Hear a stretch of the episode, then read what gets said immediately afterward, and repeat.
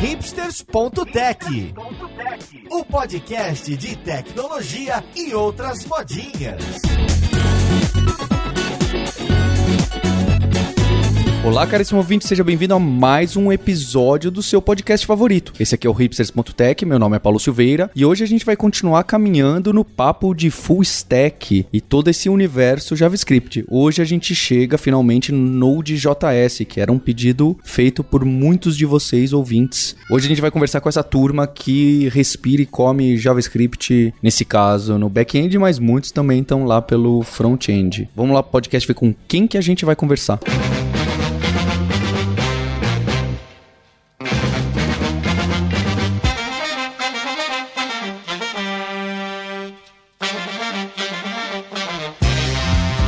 E antes de ir para as apresentações, eu quero fazer aqui um anúncio muito bacana. A gente teve muito sucesso aqui com as quarentenas Dev, quarentena Dados, que foram aulas gratuitas com o pessoal da Lura e da Kaelon. E a gente quer estender um pouco esses programas aqui com o apoio da comunidade do Hipsters. Então, primeiro que a gente está renomeando esses programas que a gente estava fazendo de quarentenas e o nome agora vai ser Imersão Hipsters. Olha só que bonitinho, porque acho que o, o nome quarentena estava um pouco pesado. E então a próxima vai ser Imersão Hipsters CSS. Olha só, você que gosta de Node.js, está focado aí no, no back-end e quer ser full stack, vai ser possível de criar o seu próprio website desenvolvedor com seu portfólio com HTML, CSS com a Juliane e com a Vanessa, que serão as instrutoras, eu serei o aluno, vou criar meu próprio website, finalmente terei um, um portfólio, um site próprio do Paulo Silveira, e a gente vai conversar no Discord, a gente vai estrear um Discord do Hipsters, lá a gente vai tirar dúvida. Então é totalmente gratuito, vai até este domingo as inscrições. Então avise seus amigos, avise suas amigas que querem aprender HTML, CSS, ter seu próprio site ali no GitHub I.O. ou no próprio domínio ou no CodePen que a gente vai usar. Então vai ser muito interessante para o seu portfólio. Fica o convite para você conhecer lá em alura.com.br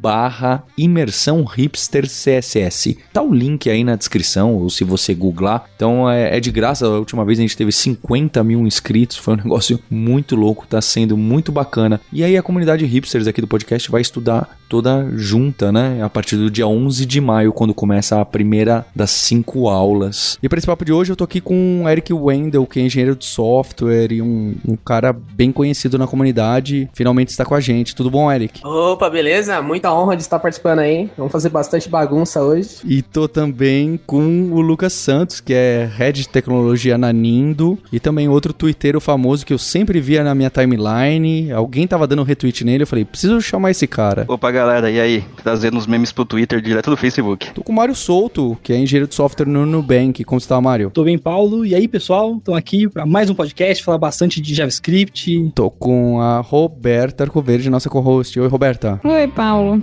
É assim que a gente vê que tá velho. Eu vi o Node nascer.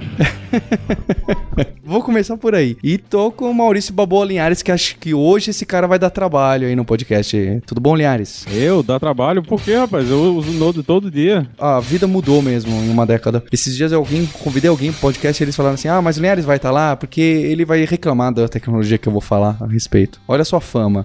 Tamo aqui pra isso. E eu queria pegar o gancho. A gente gravou um episódio no começo do ano de Full Stack Developer, é, ou algo assim, que fez bastante barulho. Acho que é algo que se fala muito e tem esse dilema, né? Se o Full Stack existe, não existe, se vale a pena ir para esse caminho direto ou se deveria focar. A gente gravou também um podcast interessante que foi de estrutura de dados, que foi muito bem recebido. Não imaginava que tinha esse interesse para ficar falando, né? Porque é difícil uma lousa virtual. E agora eu tô colocando o Node como full stack, como a, a assunto full stack, porque eu considero, não só eu considero, que o Node é um dos grandes responsáveis desse movimento de, olha, vamos colocar, alguém vai saber fazer de ponta a ponta e já que é tudo JavaScript, é a mesma tecnologia, o Node ganhou espaço também por causa disso. Então, quem pode falar um pouco do, do Node, de onde nasceu e tudo mais? O Node, ele nasceu da cabeça de um cara chamado Ryan Dahl. Em 2009, né, ele começou a apresentar o, o, o projeto na JSConf. Basicamente, a ideia do cara era transformar o JavaScript numa, não só o JavaScript especificamente, né, ele tinha uma linguagem, mas é, ele pegou qualquer linguagem que tinha ali no, no momento e queria transformar essa linguagem para executar de forma não bloqueante, né? Então a ideia que ele tinha, depois de ele entrar no site do Flickr naquela época, que quando você subia uma foto no Flickr, acho que até hoje é assim, é, você conseguia ver em tempo real o upload, né, do, da, da foto. Então ele ficava ó, 10, 20, 30%. E aí o Dahl falou, pô, como é que isso aqui é, é feito, né? E aí ele abriu lá o, o gerenciador ali, tipo, o console da época, né? Que eu não, acho que é, não sei se era Chrome já. E aí ele viu que toda vez, a cada, sei lá, X segundos, o Flickr fazia uma requisição pro servidor para pegar uma porcentagem. Então, basicamente, era uma requisição que ia e voltava com o número. E ele atualizava o número na, na barrinha lá, né? Ele falou, pô, que droga isso daqui, né? E aí ele criou o, o Node.js. Ele, na verdade, ele também criticava bastante coisa é, do Apache, que era o HTTP server mais famoso na época, porque o Apache, ele não, não conseguia gerenciar muito bem muitas conexões, mais de 10 mil conexões, ele meio que travava todo o processo, ou então limitava as execuções múltiplas, né? Então, tem até uma talk dele que é muito engraçada, cara, porque você vê o Node hoje, e é uma talk dele assim, pra, sei lá, 20 pessoas no Meetup, ele apresentando uma nova forma de rodar JavaScript no servidor, como se fosse um projeto que ele fez. Olha aqui, galera, eu fiz em casa isso aqui e tal, né? E é bacana até falar, né, comentar que muita gente acha que o Node é a primeira vez que é JavaScript executado no servidor, né? Mas na verdade não, né? Já teve uma outra implementação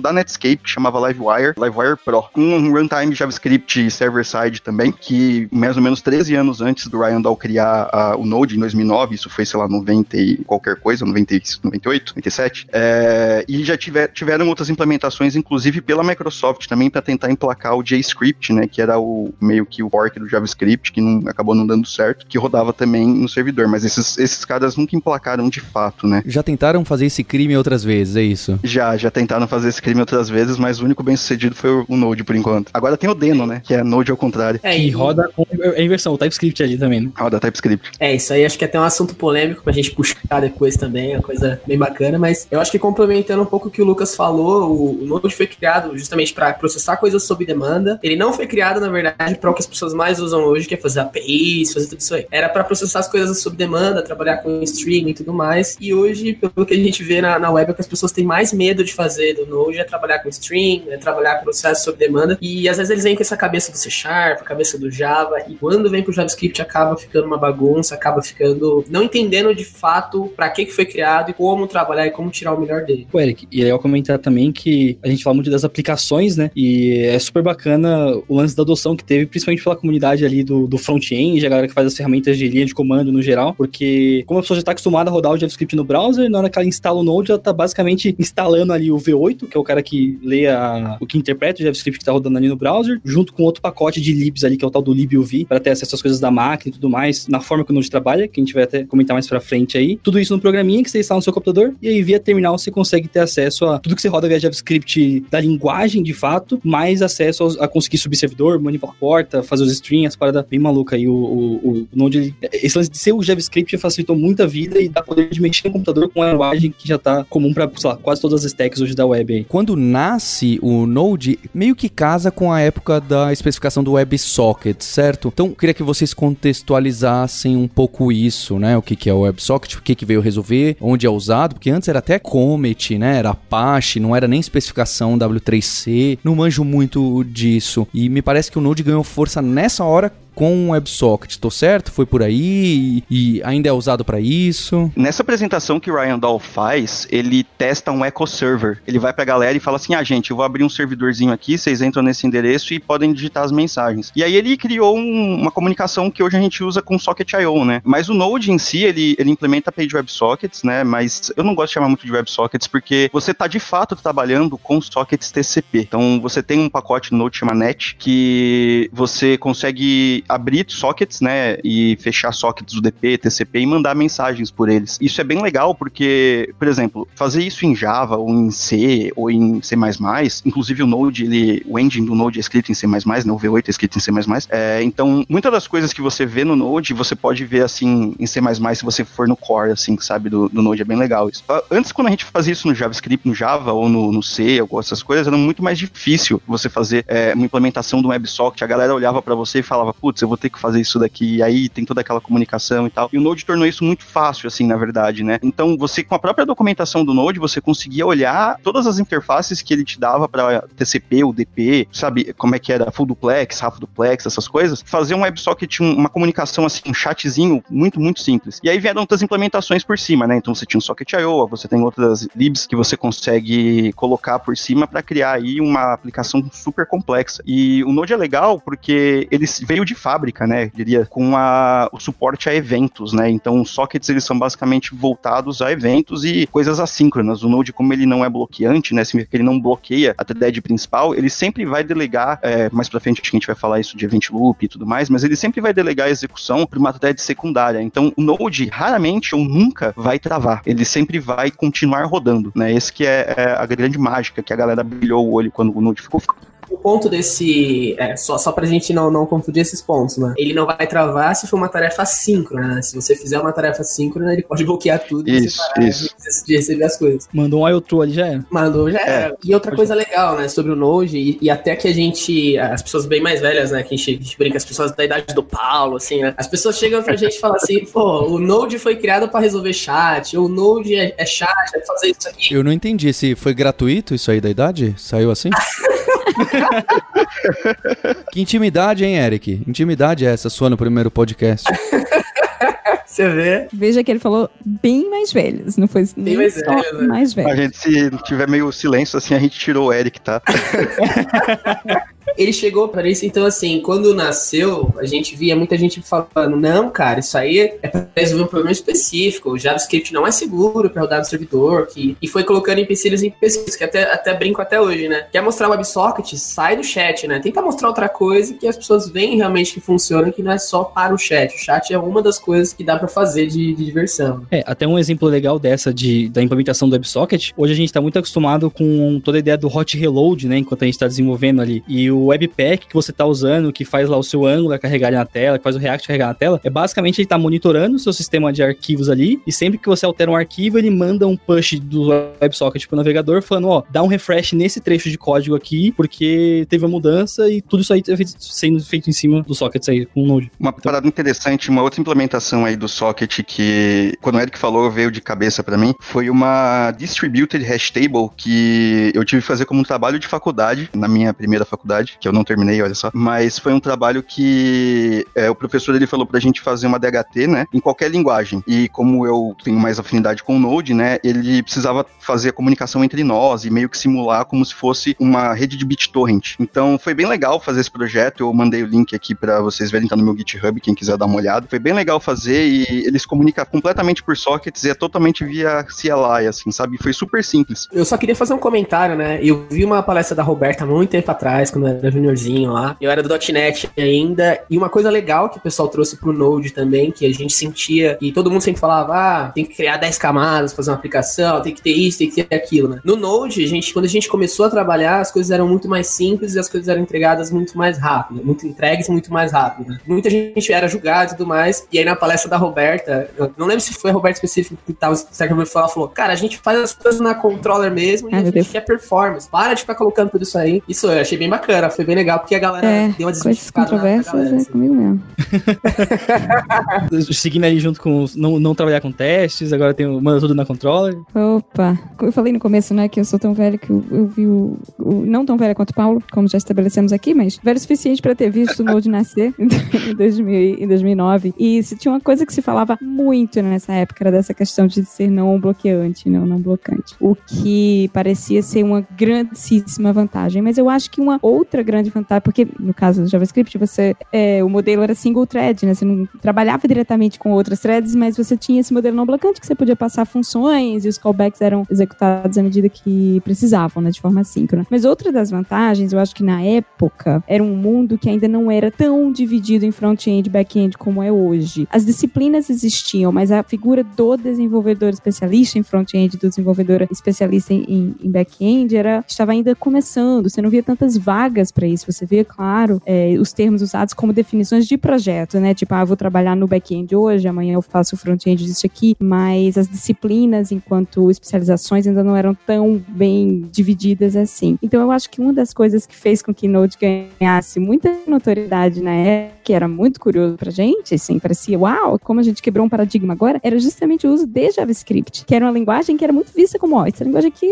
JavaScript é um negócio que a gente usa no browser, é um negócio para front-end. E aí, quando surgiu o Node, foi muito revolucionário na época, né? Porque você podia uh, usar todo o conhecimento que você já tinha para construir essas interfaces em front-end de JavaScript para construir, então, módulos de back-end. Só que, né, como nem tudo são flores, JavaScript também já tinha uma certa fama de ser uma linguagem difícil de lidar, para não dizer de, de qualidade uh, questionável, né? A gente sempre foi engraçado falar mal de JavaScript. E quando o Node surgiu como ferramental, eu acho que talvez tenha até ajudado para melhorar um pouco essa reputação de JavaScript, mas eu não sei como é hoje em dia, porque eu sei que hoje a gente tem alternativas a JavaScript, como TypeScript, por exemplo, que ganharam muita popularidade, porque conseguem inserir em JavaScript algumas de suas uh, falhas, né, algumas de suas faltas, como o sistema de tipos e tal. Como funciona isso hoje no ecossistema de Node.js? O fato de ser JavaScript ainda é um problema ou a linguagem também evoluiu para acompanhar essa percepção de que ah, JavaScript não, não é tão ruim assim? Então, Roberta, se a gente for pegar e, e olhar em ponto de evolução, desde que o Node surgiu, realmente, não só a linguagem JavaScript, como a comunidade como um todo, começou a evoluir bastante, né? Boa parte do preconceito que a galera tem com essa parte de, ah, o JavaScript é meio estranho, entra no lado de que, sei lá, às vezes muitas pessoas veem lá o callback, tem noção do que seria o conceito, mas a pessoa às vezes não tentou entender, putz, como realmente esse código tá rodando, sabe? E aí, às vezes a pessoa pega porque precisa resolver uma tarefa, você até falou, né, que era a linguagem que rodava só no browser, eu conheço uma galera que falava que JavaScript é a linguagem de validar formulário. Então, tipo, a galera falava, ah, o JavaScript é só para isso, e se você usar para fora disso, a pessoa nem se abria para tentar, assim. E eu vejo que hoje, principalmente em empresas que, sei lá, é,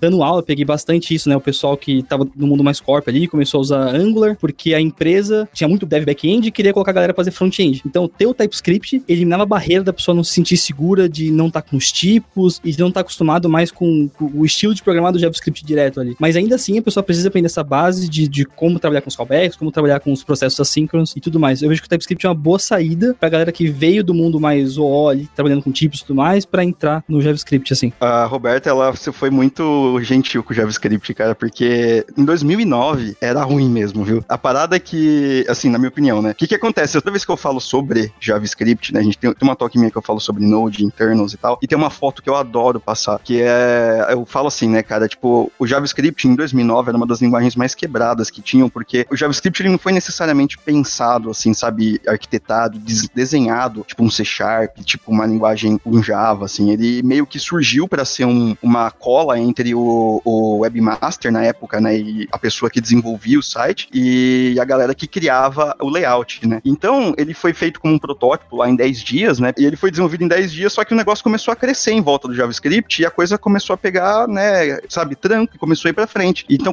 começaram a surgir várias APIs em volta da linguagem que não eram necessariamente uma que conversava com a outra. E aí tem uma imagem muito boa que eu gosto de mostrar, que é tipo, é uma tartaruga, né, que tá representando o JavaScript, e aí é ela amarrada num foguete escrito V8, assim, porque o Node, ele, essencialmente, ele é isso, assim, sabe? Ele pegou o, uma linguagem na época que era mais quebrada que tinha, assim, que a galera menos gostava, tinha todo esse estigma de você usar JavaScript, de, ah, não, porque JavaScript é para front-end. Tanto é que criaram um jQuery, né, em cima do, do, JavaScript, que hoje a gente praticamente nem precisa muito, e por muitos anos é, o jQuery foi considerado o JavaScript, tanto é que a gente tem programador jQuery, né, a gente não tem programador JavaScript também, né, ainda hoje. E o que o Node fez, para mim, ele é um divisor de águas, assim, cara. Se o Node não tivesse existido, provavelmente ninguém usaria JavaScript hoje, todo mundo teria migrado para outras linguagens, provavelmente C Sharp, provavelmente C, já, ou C não, Java, e outras linguagens, assim, mais já estabelecidas no mercado. Agora, o que o Node fez de legal foi que, como a galera começou a usar ele no back-end e de uma forma boa, funcionava bem, a própria Foundation, né, o próprio ECMA é, 262, TC39, eles começaram a ganhar muito mais apoio para criar coisas novas e tiveram muitos mais desenvolvedores, muito mais pessoas que estavam interessados em evoluir essa linguagem para criar suas aplicações de back-end. Então aí surgiu ES5, ES6, ES7, coisas, né, atualizações do JavaScript, que para mim foi o que tornou o JavaScript que a gente usa hoje em 2020 possível, assim, utilizar mesmo, né? E aí sem isso não teria nem TypeScript, não teria CoffeeScript, não teria nada. Na verdade, CoffeeScript teria porque o CoffeeScript era justamente o fato da gente poder transformar o JavaScript com algumas coisinhas, né? Mas assim, para mim o Node é um divisor de águas total, assim, na, na, no ecossistema JavaScript e ele é o que definiu o que, que a gente usa hoje em dia, assim, nesse ramo. Seguindo a linha da Roberta, é, eu acho que nessa fase, pelo menos eu era C Sharp na época, né? E eu tinha uma, uma dificuldade que, assim, eu abri o Visual Studio, tinha tudo instalado, eu não sabia como que compilava um projeto, eu não sabia que tinha uma pasta intermediária, eu não sabia o que, que tinha que fazer ali. E aí o Node já me deu uma coisa de, cara, você tem um notepad ali, você consegue rodar. Então, já não, de não ter um servidor, de, de ter tudo isso, facilitou bastante. Mas eu acho que o ponto do, do TypeScript ser tão famoso hoje, de crescer tanto, é pelo fato das pessoas conseguirem trazer a abstração que já tinha nas linguagens grandes, né, que já era do Java, que já era do C Sharp, e eles contribuírem muito para o JavaScript, né? Então, assim que a Wait, pô, assim que a Wait já tinha lá no C Sharp há muito tempo, né? E muitas das ferramentas Arrow Function já tinha lá há muito tempo também. Então, eu acho que eles estão fazendo, a, acho que é a TC39, né? O trabalho deles é realmente olhar o que tem de melhor hoje nas outras linguagens e ir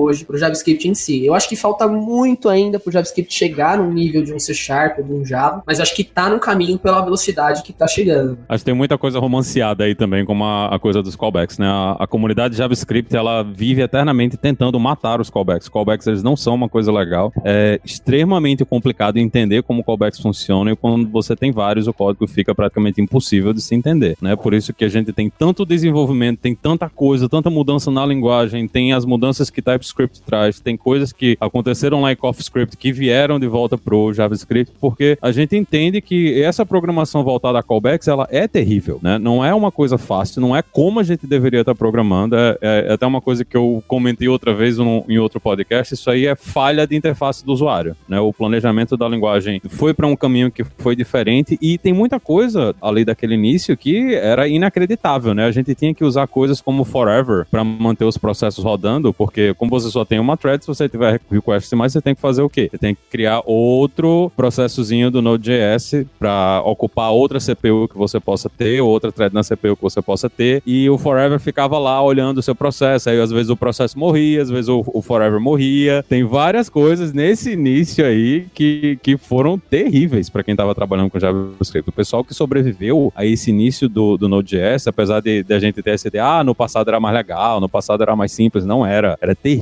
ter que usar essas ferramentas, a confiabilidade era baixa, você perdia conexão, você tinha que ficar olhando lá se o Forever estava realmente restartando, às vezes o Forever enlouquecia, restartava várias vezes, você acabava com os file handlers da macro, estourava a memória. Então, tem várias coisas aconteceram nessa época aí que também eram muito ruins, né? Era, era um mundo mais que aparentemente era mais simples, mas quem viveu esses primeiros anos sabe que não foi simples nem foi é fácil. É interessante não. você falar de callbacks, porque uma curiosidade muito legal que a galera acho que poucas pessoas sabem é que o Node no início, as primeiras versões do Node, elas implementavam nativamente a API de Promises, né? Promises é uma parada super antiga, né? Vem lá dos anos 70, mas é, a API do Node já implementava Promises há muito tempo, logo nas primeiras versões do runtime, mas depois elas foram removidas para colocar callbacks. E aí a galera depois falou, putz, callback não vai dar não. Aí voltou tudo para Promise, né? Aí agora tem os dois. Aí a pessoal, é, existe uma talk também legal pra caramba do pessoal, o Eric que mostrou inclusive essa talk do pessoal do, no, acho que era no Disco São Francisco, alguma coisa assim, que é o pessoal falando sobre callbacks e promises, né? E callbacks falam que são mais rápidos porque é endereço de memória e tal. Então tem toda uma, tem os haters e os lovers, né, dos callbacks, tem a galera que não consegue entender o assíncrono, tem, aí é, é todo um outro mundo que a, o JavaScript criou e aí as outras linguagens meio que implementaram algumas coisas também no mesmo modo e acabou todo mundo ficando na mesma, assim, sabe? Sim, mas o mais legal é que só entrou Promise de fato lá no JavaScript oficial depois do Angular 1, né? O Angular 1 lançou a APIzinha lá, que tinha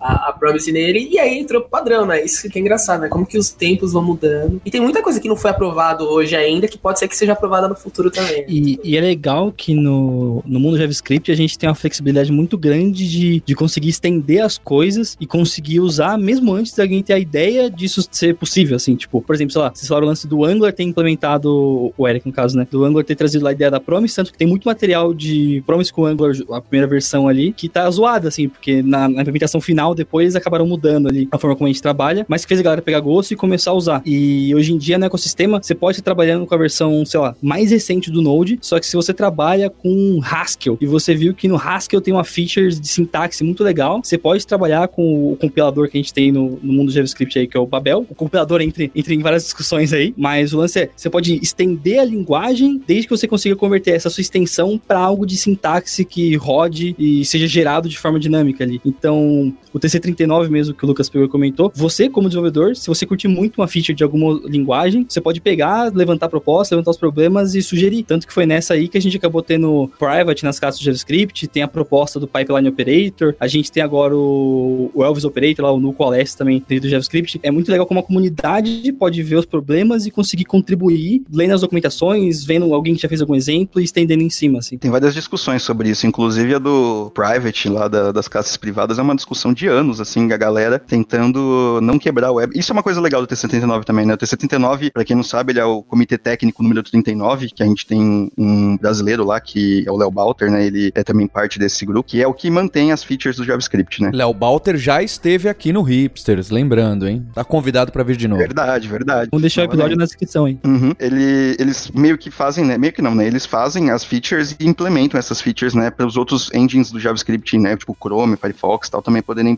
implementar.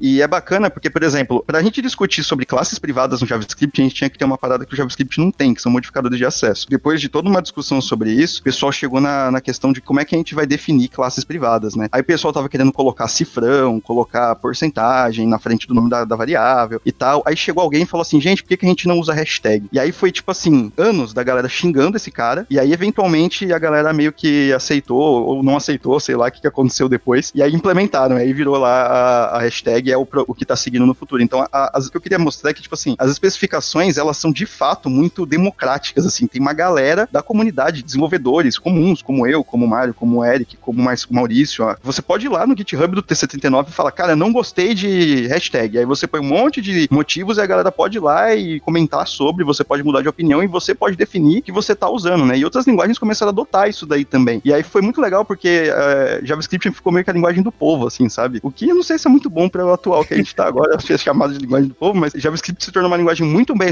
bem evoluída por causa dessas pessoas, do TC39, de todo mundo que, que comentou e documentou isso lá. Seguindo essa linha de implementação, né? Uma coisa que, eu, que, que a gente tá vendo também é que a velocidade que as coisas estão vindo do Node, ele já tá passando algumas outras ferramentas, né? Eu lembro que a Lura em específico, acho que foi a primeira, não sei se eles nem usam Node, né? Mas foi a primeira empresa, pelo menos eu conheci, que implementou HTTP2 de ponta a ponta no, no site, né? E agora no Node tá saindo a implementação da HTTP3 e eu tô vendo, tipo, quase ninguém usando HTTP2 ainda, a gente não sabe ainda o que, que vai ter no 3. Vocês estão já por dentro desse ruído que tá rolando? A gente usava HTTP2 na época que era Speed. Galera, era bem forward assim o negócio, a galera tá early adopters do, do HTTP. Sérgio é adopter total aí, tem até uma palestra bem bacana dele, se eu não me engano, acho que foi no, no Masters aí, dá pra gente caçar o link é, depois. Eu tava nessa palestra. foi no Intercom, 2017, eu acho. Que é só os fãs do Sérgio aqui, ó, fã clube do Sérgio Lopes. Nossa, cara, o primeiro curso que eu fiz da Luda foi do Sérgio, cara. Meu também. Olha aí, ó. E uma coisa legal agora que tá a implementação, né, do, do Node é que é, a gente brinca, né? Ah, cara, é uma thread, como é que rola uma thread, né? Como é que acontece tudo isso lá dentro? E eu fui participar lá de. Eles fazem é, eventos anuais, né? E nesses eventos anuais, eles chamam a comunidade para fazer uma discussão e entender alguns dos assuntos. E um dos assuntos que eu achei fantástico deles é de, como você entende um processo separado dentro do Event Loop, como é que você manipula isso, e nada guarda estado, né? Tudo é evento, tudo. E foi uma discussão bem legal, assim. As pessoas, é, eu chamo até quem quiser dar uma olhada, né? Lá no, nos repositórios do Node é aberto para todo mundo, quem quiser fazer discussão. E uma das discussões, que aí pode ser um bom ou pode ser ruim, é como é que a gente troca tudo que tem de streams do Node hoje para virar Promise, porque streams é o que as pessoas têm mais medo hoje e Promise é o que as pessoas estão mais se adequando a trabalhar. Então, na nossa prática mesmo, que a gente estava fazendo todo mundo junto era como é que a gente pega a API do HTTP e transforma ela em Promise. A gente lembrar que HTTP, pô, pode subir o upload, pode ser o upload, não saber quando terminar ou saber quando terminar. Então, são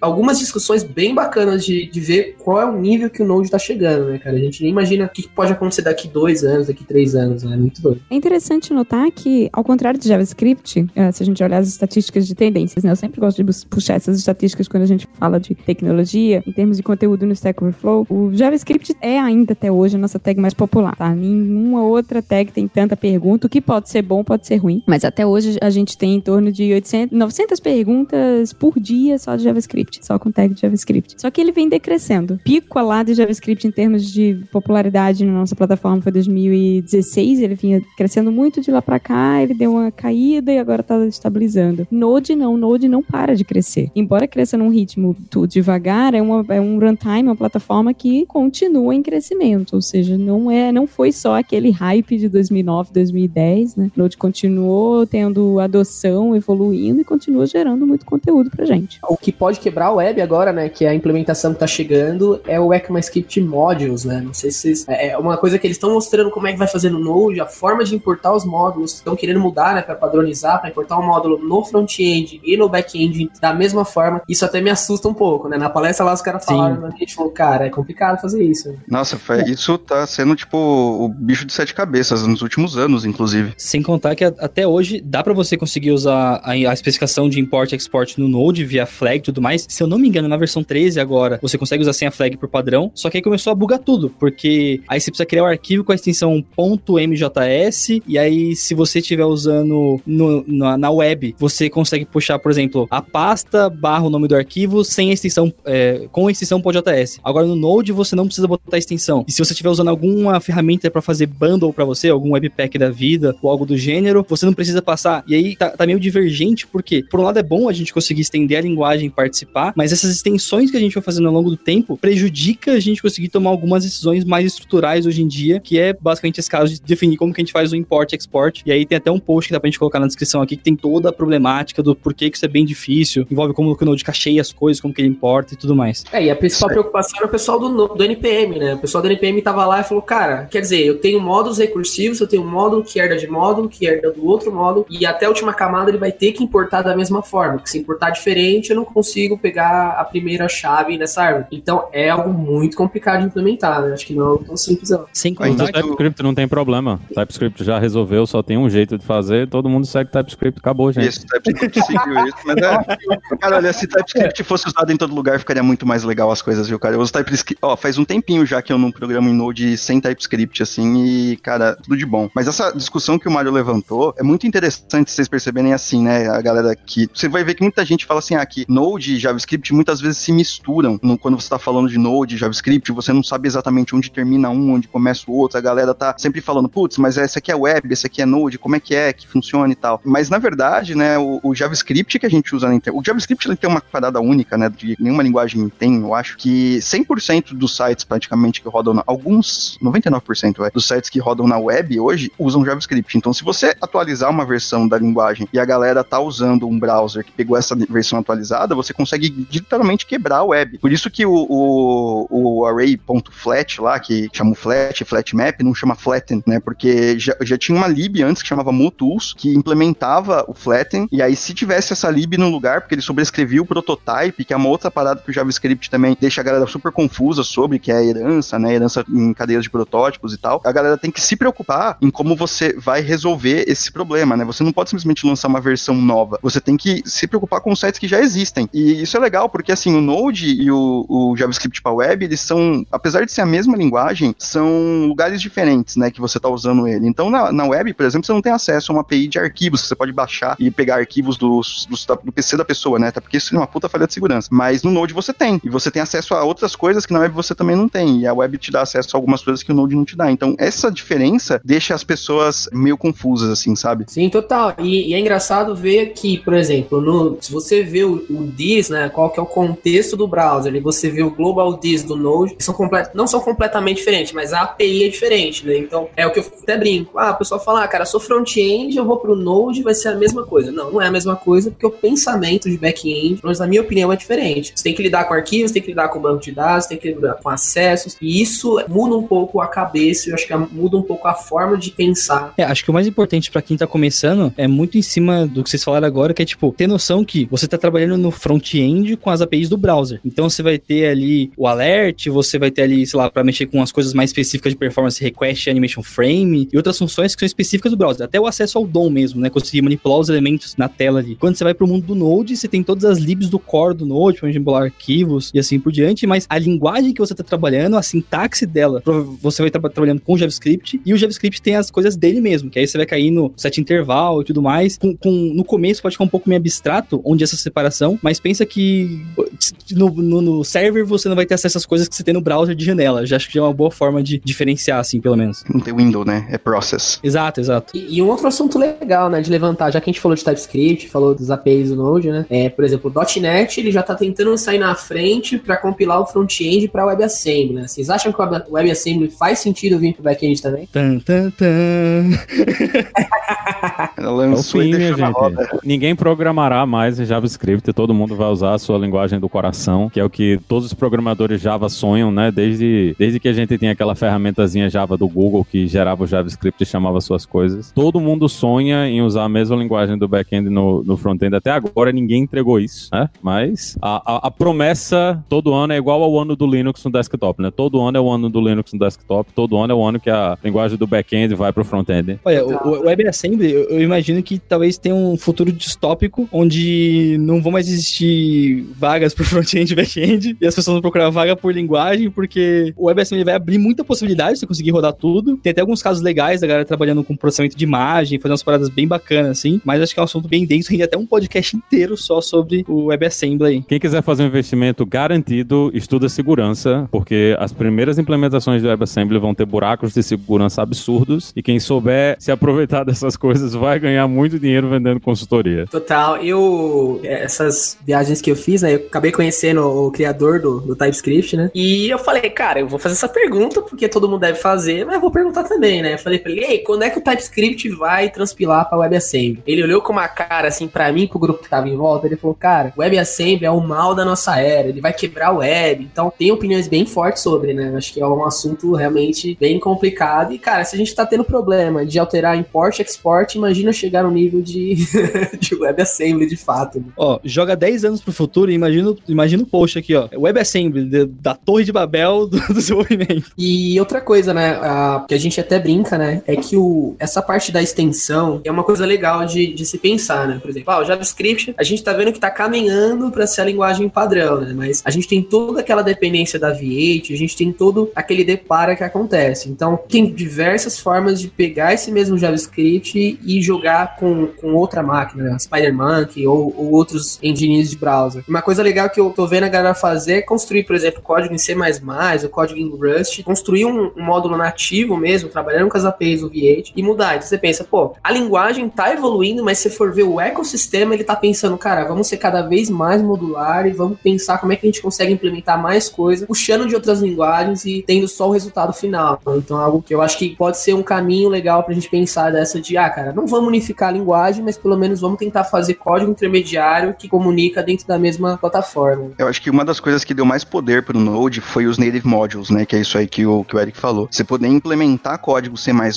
é, e ter uma API, né? O Node tem uma API que chama NAPI, NAPI né, em inglês, que ele converte, meio que ele, ele é a interface entre tudo que você pode usar do core do Node e o que você pode expor como uma lib, né? Então tem libs antiguíssimas do Bash mesmo, o próprio ImageMagick, que é uma das libs de tratamento de imagem mais conhecidas, ela foi portada, foi portada não, né? Existem bindings em C++ para o ImageMagick que você pode usar no Node, né? Então, algumas coisas que o Node não faz bem, que é o caso de processamento pesado, assim, essas coisas tipo processamento de imagens, a galera delega para outras funcionalidades, para outras linguagens, de fato, né? Você está delegando a execução de uma linguagem dinâmica que precisa ser interpretada e jogada num compilador que é em C++ para executar no V8 para uma execução direta no C++, né? Isso transforma o Node numa coisa muito mais versátil. Se fosse possível você estender o Node para outras linguagens além do C++, imagina que beleza que seria, né? Ah, não, hoje eu vou criar o meu native module aqui e vou implementar um Hibernate aqui, pegando o Hibernate do Java, por exemplo, implementar no Node. Olha, olha só aqui que futuro bacana, né? Mas uh, eu acho que seria uma. uma não, não, não falando mal, eu acho que na verdade seria uma coisa super legal, assim, para as linguagens poderem se interoperar umas com as outras, assim. É, eu vejo que acho que, a, que chegou mais perto agora, pelo menos aqui interopera com,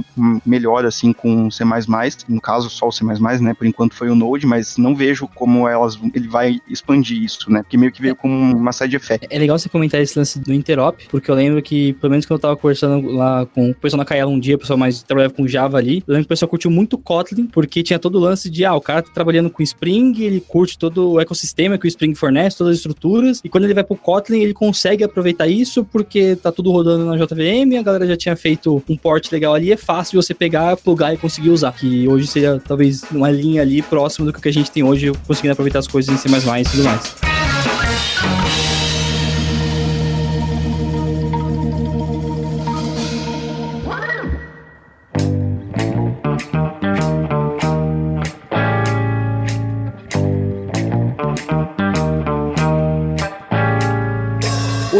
Qual que é o papel importante do Node? Isso é, como que a gente deve usar, quando que é o uso entre aspas correto e quando que as pessoas usam incorretamente e estão viajando na aplicação do Node? Eu acho que o, o, isso é uma brincadeira que nem todo mundo é, concorda e eu, alguns não gostam, na verdade, né? Mas eu falo mesmo assim porque acho muito engraçado, porque o, o Node, eu, eu falo que é o WordPress, né, da, da atualidade, porque o WordPress, ele foi uma ferramenta criada originalmente para fazer blog, né? E hoje, cara, a gente tem tudo no WordPress, a gente tem loja virtual, a gente tem RP, a gente tem sistema de folha de pagamento, a gente tem, cara, tem tudo no, no WordPress. E ele não foi feito para fazer isso, né? Então, o Node acontece a mesma coisa. Você tem, é, para mim, assim, né, uma das melhores aplicações que eu vejo no Node são códigos assíncronos. Tudo que for assíncrono, que você não precisar de processamento pesado, então, web requests, é, sockets, strings, eventos, mensagens, coisas desse tipo, mensageria, por exemplo, com o Node é muito rápido, você consegue fazer no Node de forma, assim, fenomenal, porque ele é feito para ser não bloqueante, né? E agora, quando você tem, por exemplo, ah, vou fazer um processamento de imagem aqui em Node, meu, isso é uma coisa super lenta, porque o Node, ele usa JavaScript, JavaScript é single-threaded, ele roda em um core só. Então, cara, é... se você quer fazer um processamento de imagem, assim, é, é mais fácil você usar uma linguagem que tenha processamento multicore, né? Que você possa quebrar. Hoje o JavaScript já tem, né? O Node tem uma lib que faz isso, inclusive, é, acho que é da Microsoft, chama Napa. Ele pode quebrar em multicores, mas você tem a de cluster do Node também, que hoje simula um multicore, mas não foi feito para isso. Então você, é melhor você usar linguagens que já são feitas para isso, né? Então, por exemplo, você pode, você tá fazendo um processamento pesado de imagem, usar um C++,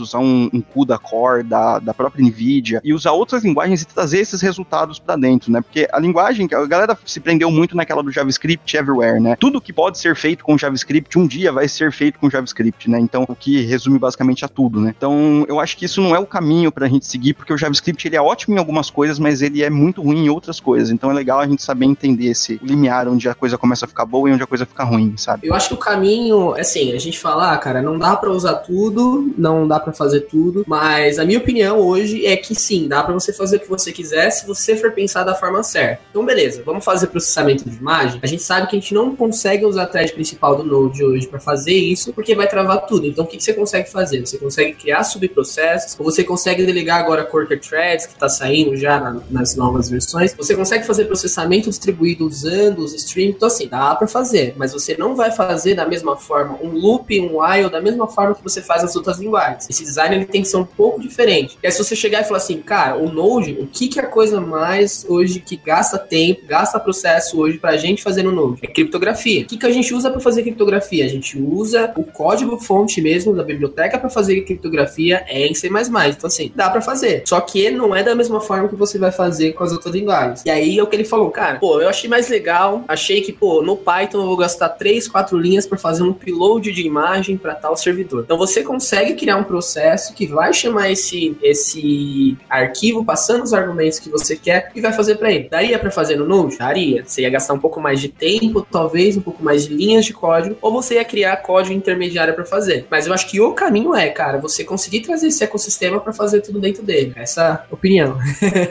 é, sim, você não, vai, não é que você não vai conseguir não fazer, né? Não é que falar, não, você não vai conseguir fazer sem Node, mas eu acho que não seria o método mais eficiente. Tipo, dá para fazer processamento de imagem, a gente já fez também, inclusive. Eu já fiz lá também algumas vezes, mas não é o, mais, o jeito mais eficiente, né? Então, dá para fazer, mas se você precisar de eficiência, aí talvez não seja a melhor ferramenta, sabe? Você pode ir para outras, outras coisas, mas para um início, assim, alguma coisa, um MVP, uma POC, uma prova de conceito, seria legal, assim, você poder fazer tudo é. isso em JavaScript, sabe? É, por exemplo, ó, um dos problemas que a gente resolveu, que, que o Node teoricamente não resolveria, mas a gente resolveu, a gente conseguiu fazer processamento com nível bem aceitável. A gente precisava processar muitas linhas de um stream, muitos itens chegando ao mesmo tempo, então eram milhares de itens ali chegando por segundo, e a gente falou, cara, a gente precisa fazer um processamento de regra de negócio ali, que vai jogar num novo CSV e vai jogar no final para alguma base de dados. Fazendo lá com o um programinha em Node, a gente falou, putz, tá muito lerdo, porque, pô, tem que rodar um loop, tem que fazer isso aqui, isso aqui. O que a gente fez? A gente dividiu ele em dois programas e a gente colocou em um deles uma fila. Então, um programa de mensageria ali na frente. Então, no nosso caso, a gente colocou um RabbitMQ. O primeiro processo ali, o primeiro programa era responsável por pegar esse dado, mapear e jogar para fila. E aí, lá no Node, ele recebia esse cara como se fosse ah, programas assíncronos mesmo, porque ele vai chegando vários processos, e ele conseguiu entregar o aceitável que a gente queria. Então, se a gente for pensar, pô, se eu fizesse no Python lá, no Python já tem multithread, já tem muitas coisas que eu conseguiria fazer. Mas a, o meu time de desenvolvimento não conhecia Python, e nesse caso a gente conseguiu resolver de uma forma aceitável, com um tempo aceitável, com, o ainda. Então, ainda assim dá pra fazer. O Eric, e esse lance que você falou, né? De olhar pro seu time, olhar o problema que você tem e tentar trabalhar uma solução legal, acho que é a parada mais importante, principalmente porque, tipo, é aquela, você, por mais que às vezes o Python seja a melhor solução, se você não sabe Python, a chance de fazer alguma besteira ou gastar muito tempo também tem um ponto forte aí. E se a gente pegar pontos legais de uso do Node também, tem onde a questão dos lambdas, né? Que até você tem uma palestra super bacana falando de como dá pra fazer uma aplicação inteira só trabalhando com lambdas, mas para quem trabalha hoje com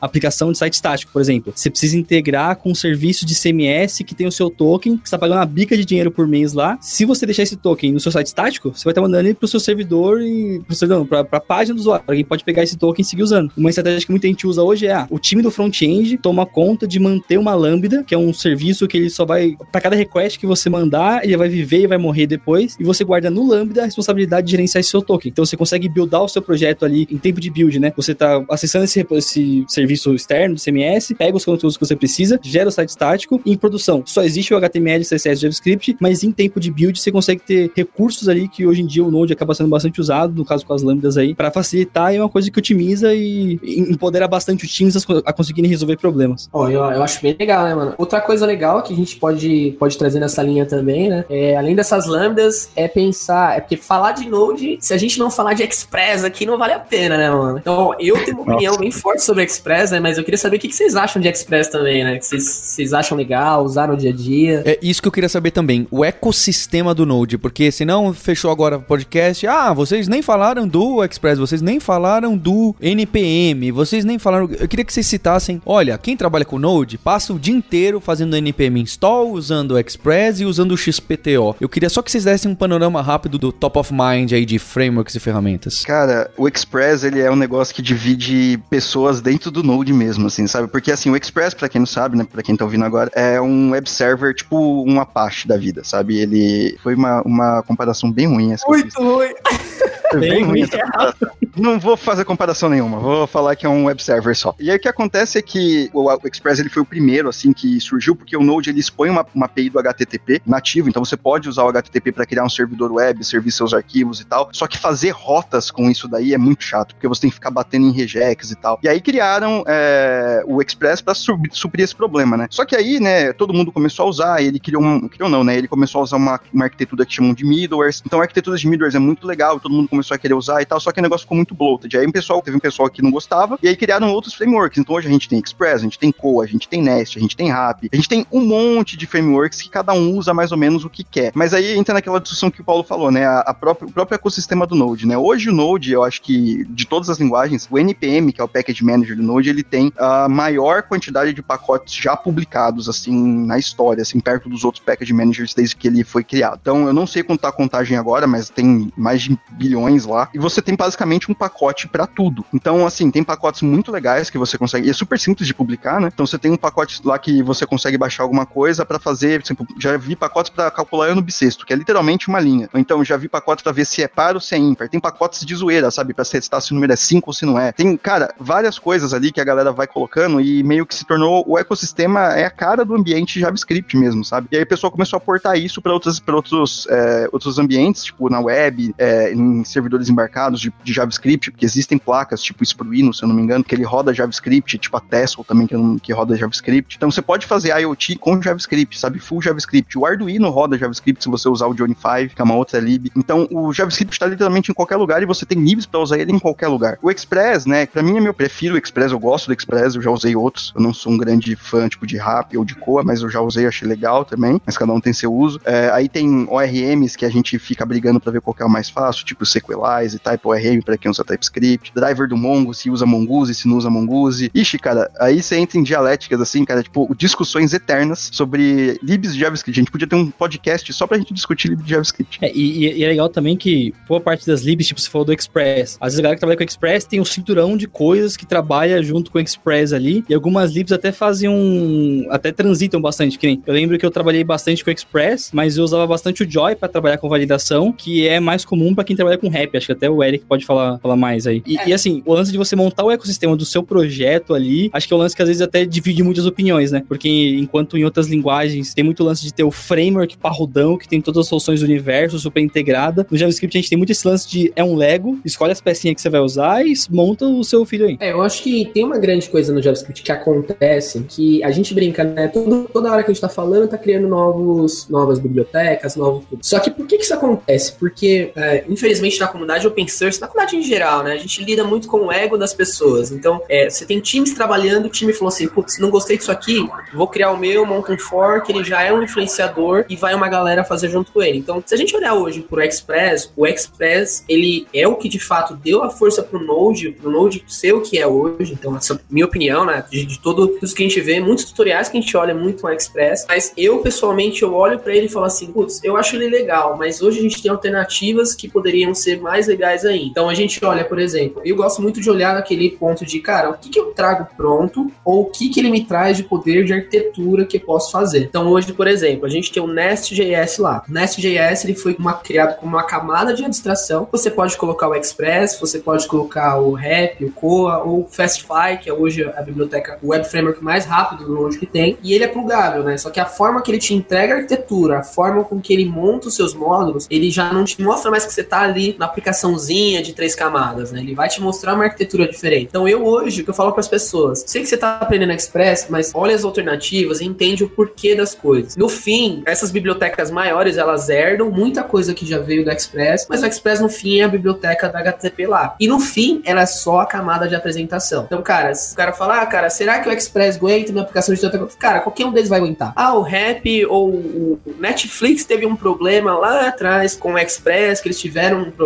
de resolver rota. Aí vem minha opinião. É, se você tem rotas demais para resolver, se chegou ao ponto, tá rodando, pra, tá demorando para descobrir quais são as suas rotas na sua aplicação, provavelmente você tem uma API Gateway e provavelmente você não tá usando a melhor ferramenta para fazer isso, ou você não tá usando o melhor approach para fazer isso. Então, acho que são contrapartidas, né? Mas minha opinião hoje é, cara, qualquer ferramenta que você vai usar, ele vai conseguir resolver o seu problema, mas ele vai, um vai resolver mais rápido e outro vai resolver mais devagar. Eu acho que é mais o ponto de analisar o que, que o seu time gosta de fazer, como que é a forma do seu time e o nível técnico do seu time para entregar as coisas. Né? Essa, essa parada de, de libs também, né? A gente tava falando de como a colaboração na comunidade é uma coisa muito importante, mas é, tem os, o ônus e o bônus, né? Então você tem coisas ruins e tem coisas boas que acontecem. Uma das coisas ruins que aconteceu recentemente, recentemente assim, faz um ano e pouco, foi que por algum motivo alguém conseguiu hackear uma das libs mais famosas do NPM, né? É, eu não vou lembrar o nome dessa lib, chamava Event Stream. Colocaram um código malicioso para roubar as chaves privadas de carteiras Bitcoin, cara, dentro do seu computador. Então, assim, já aproveitando e deixar um aviso, né, para todo mundo que vai começar a trabalhar com Node, vai trabalhar, é, que já trabalha, inclusive, ou tá, tá, tá aprendendo, tenta entender para que você vai precisar de uma lib. Não, não vai usando só todas as libs possíveis. Ah, não, vamos pegar, eu quero fazer a multiplicação entre dois números, a multiply.js. Aí instala lá. Não,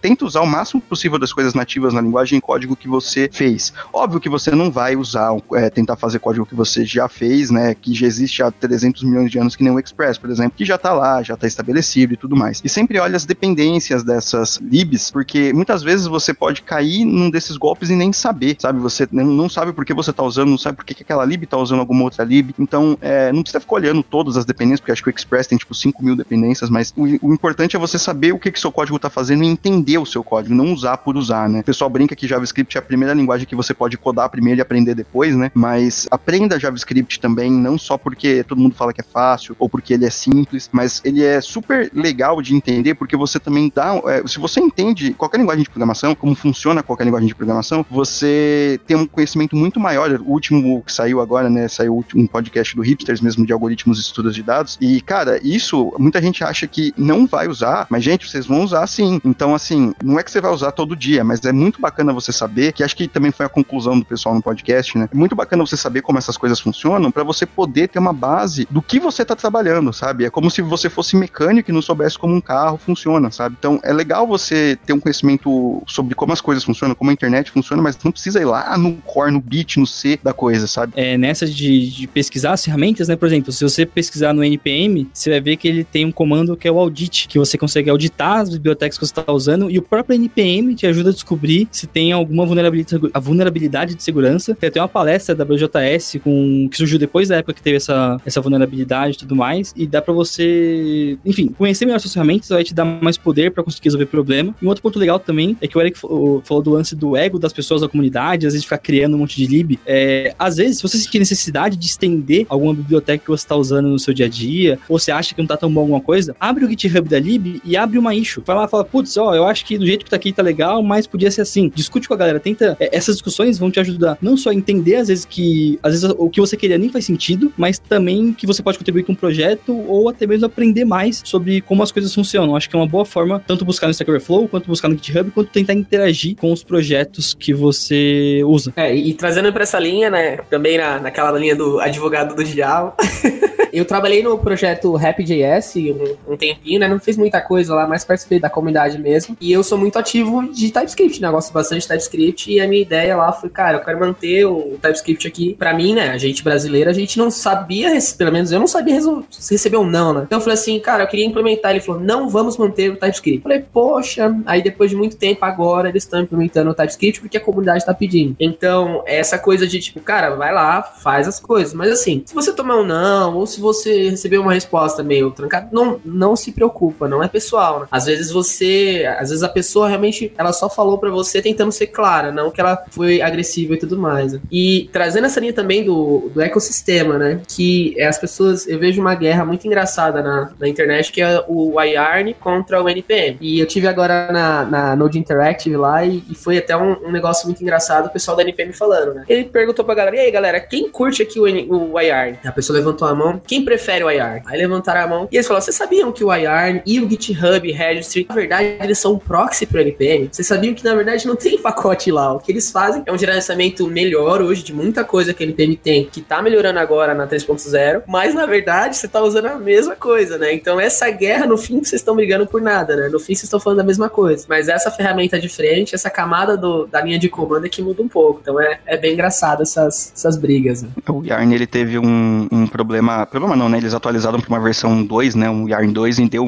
várias critical changes ali. E agora eles fizeram uma coisa completamente diferente do NPM. Eu, particularmente, não gostei, que é que ele baixa, tipo, tudo num cache e você não precisa baixar mais todos os pacotes dentro de cada pasta. Eu achei meio complexo ainda, tá num beta, vamos esperar sair uma versão full. Mas, assim, o Yarn realmente, ele, no início, quando o NPM era muito lento, eu gostava muito do Yarn porque ele era muito rápido. E aí também tem o PNPM, que faz, assim, link das coisas para você não ter que ficar. É tudo para salvar espaço, né? Porque a gente sabe que o Node Modules é aquela pasta que ela desafia a gravidade porque ela forma um buraco negro dentro do seu computador, ela deve pesar de trilhões de gigas e tem muita coisa lá, e ela tá sempre tentando diminuir a quantidade de coisas que tá ali, né? E é legal ver como que a linguagem e o Node vem evoluindo, né? Tipo, se a gente for ver aqui no Node 12, eles ainda estão na saga de remover o import export, mas a gente já tem já o suporte para class fields e para lidar com private class fields, tipo, a gente conseguir trabalhar com atributo privado dentro das classes, pegando aí as referências do, do mundo Java, não temos lance de ter que depender do underline para fazer uma coisa que devia ser uma feature da linguagem, sabe? Tipo, tinha convenção em cima disso. O Paulo pode até zoar aí depois. E também tem várias melhorias internas em cima do V8, né? Que melhora é, o parse de stack trace, de coisa assim, para ficar mais rápido, o boot da aplicação. Vai ter as worker threads para trabalhar com um processamento mais pesado. É, tá vindo bastante coisa no Node, trazendo bastante poder para a linguagem, que eu acho que é uma consequência do uso intenso que ela tá tendo, né? É, e tá tendo bastante coisa legal em cima da evolução do Node do JavaScript como linguagem.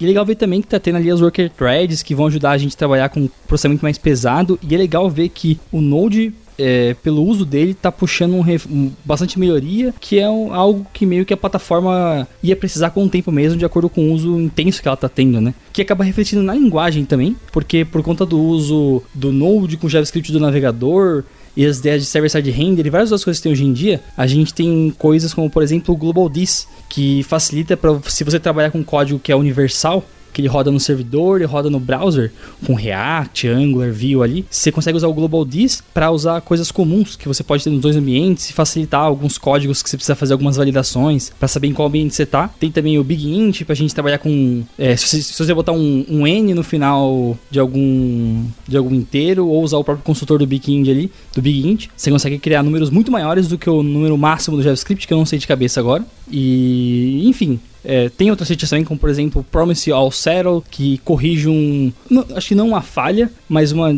diferença ali que ele tem do Promise.all, que é o que a gente está mais acostumado, é que ele só vai resolver, é, no caso do Promise All, né? ele só resolve se todas as promises dele são resolvidas de, com, com sucesso sem nenhum erro. Se alguma promise der algum erro, o all ele não vai resolver. Do outro lado, o promise all settle vai resolver, vai chegar no final, tanto com as resolvidas quanto com as erradas. Falando aqui no, no podcast, fica até meio difícil às vezes de visualizar, mas eu vou deixar um post aqui na descrição para vocês conseguirem acompanhar essas novidades juntamente com a minha favorita, que essa eu queria há muito tempo, que é o Nullish Coalescing, que é uma das minhas features favoritas, junto com o Optional Chaining, que tem uma galera que também chama de Elvis Operator, enfim, mas que facilitam a gente conseguir trabalhar com objetos que eles têm muitos níveis, e aí vai da gente falar se é uma boa prática ou não trabalhar com isso, mas mas ajuda.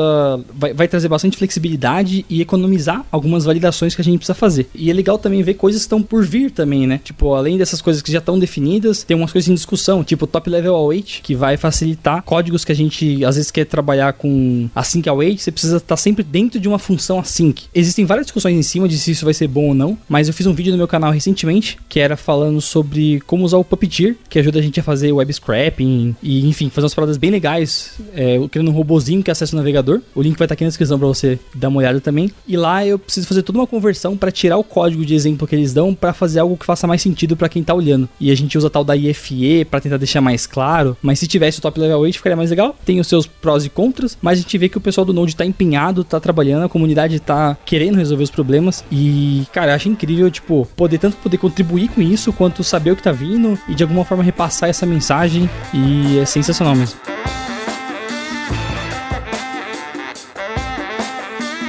Eu espero que você ouvinte tenha gostado. Vocês viram que os adolescentes gostam de conversar bastante, não é verdade? Geração adolescente programando em Node.js que tá aí já há mais de 10 anos, não tem mais não, viu? Aqui é só legado. Vocês viram que a conversa foi só de legado. Olha, a gente não pode fazer essa mudança porque vai quebrar o código que tá velho. Gente, isso aqui é só conversa de velho. Com certeza. Gentil, hein? O Linhares, não estraga. Ah, minha piada foi super boa, o Linhares já vai lá e estraga tudo. Avacalha a piada. No fundo, no fundo, tá todo mundo usando monolito mesmo e é isso aí. O Soltinho tem um recado aí, que tem um, umas semanas atrás, soltou um canal de YouTube que também fala de Node, React, JavaScript e full stackalização das pessoas. Deixa o link aí. Exatamente, aqui na descrição vai estar o link do meu canal no YouTube, finalmente chegou, desde meus... Minha infância estava preparado para esse momento aqui. Não sei se tem isso também, mas estamos aí. e, enfim, a ideia é compartilhar bastante conhecimento de várias coisas que eu tenho estudado nos últimos tempos, coisas que eu fiz, projetos que eu participei, e falar muito aí de JavaScript, de React, convidar a galera também, inclusive, ó, todo mundo aqui tá convidado a participar, fazer vídeo lá junto comigo. É, eu assumi o apelido, então ficou o Soltinho, que muita gente começou a me chamar no, no dia a dia de trabalho. O nome do canal ficou como Dev Soltinho. E muito se bom, você quiser acompanhar, fica à vontade, vai estar aí na descrição o link. Tamo junto. Eu vou, tô agradecendo o Mário, agradecer o Lucas, agradecer também o Eric, o Eric que recentemente lançou o segundo melhor curso de JavaScript online do Brasil aí, não é isso, Eric? Ô, louco! Ô, vindo desse cara aí é... significa bastante, mano.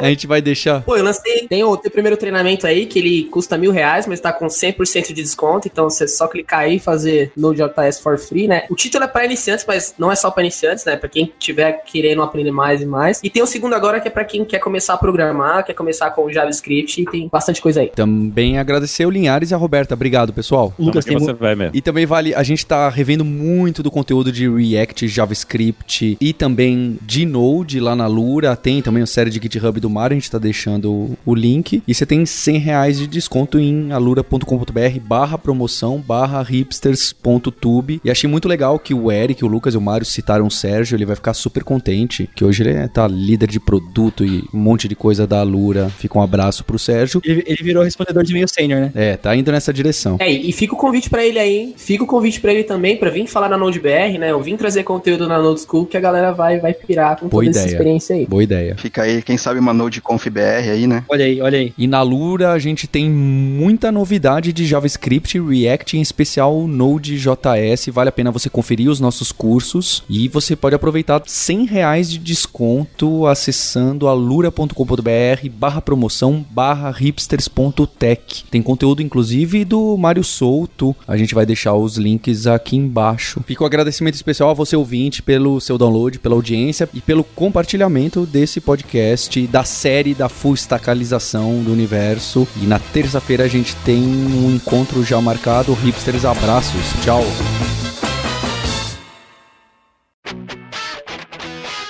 Você ouviu o hipsters.tech, produção e oferecimento alura.com.br, cursos online de tecnologia e Kaelon, ensino e inovação. Edição Radiofobia, podcast e multimídia.